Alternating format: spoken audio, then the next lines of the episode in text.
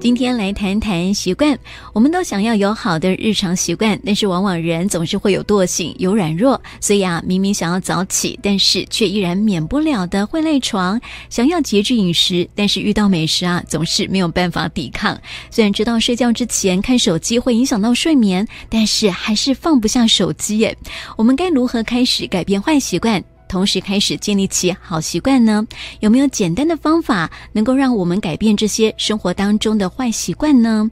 哦，我想啊，简单的方法恐怕是没有哦，因为改变坏习惯确实是需要自制力跟时间的累积。不过，我觉得靠自己改变坏习惯，嗯，可能需要一番的征战，但是靠着神，凡事都能，而且神的话语充满了盼望哦。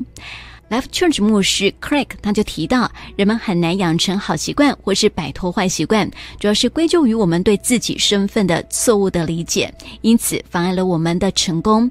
针对这一点呢，其实啊，改变跟建立习惯的更好方法就是健康的自我认定。往往在开始新习惯或是要摆脱坏习惯的时候，我们多半会先计划好要做什么。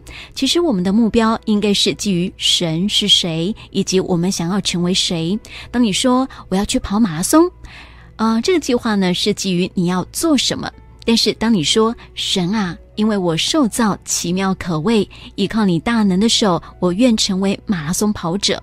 这目标着眼于你在神眼中的身份。我们需要把谁放在做之前呢？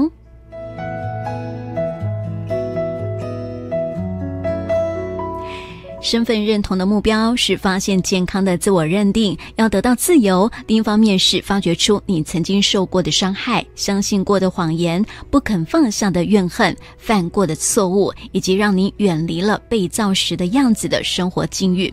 你一发现这些的谎言，就要用上帝在圣经当中的真理来取代他们。你要依照上帝是如何形容你的，来建立起健康的自我认定。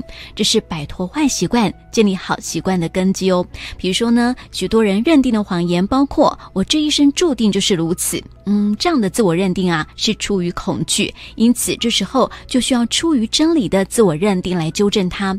例如说，你可以这么说：“神赐给我们不是胆怯的心，乃是刚强、仁爱。”谨守的心，所以我们可以问问自己：你心中的自我认定充斥着哪些的谎言？需要用神的真理来取而代之呢？所以求主来帮助我们明白，我们还有哪些习惯是需要改变的呢？求天赋的大能来帮助我们做出改变。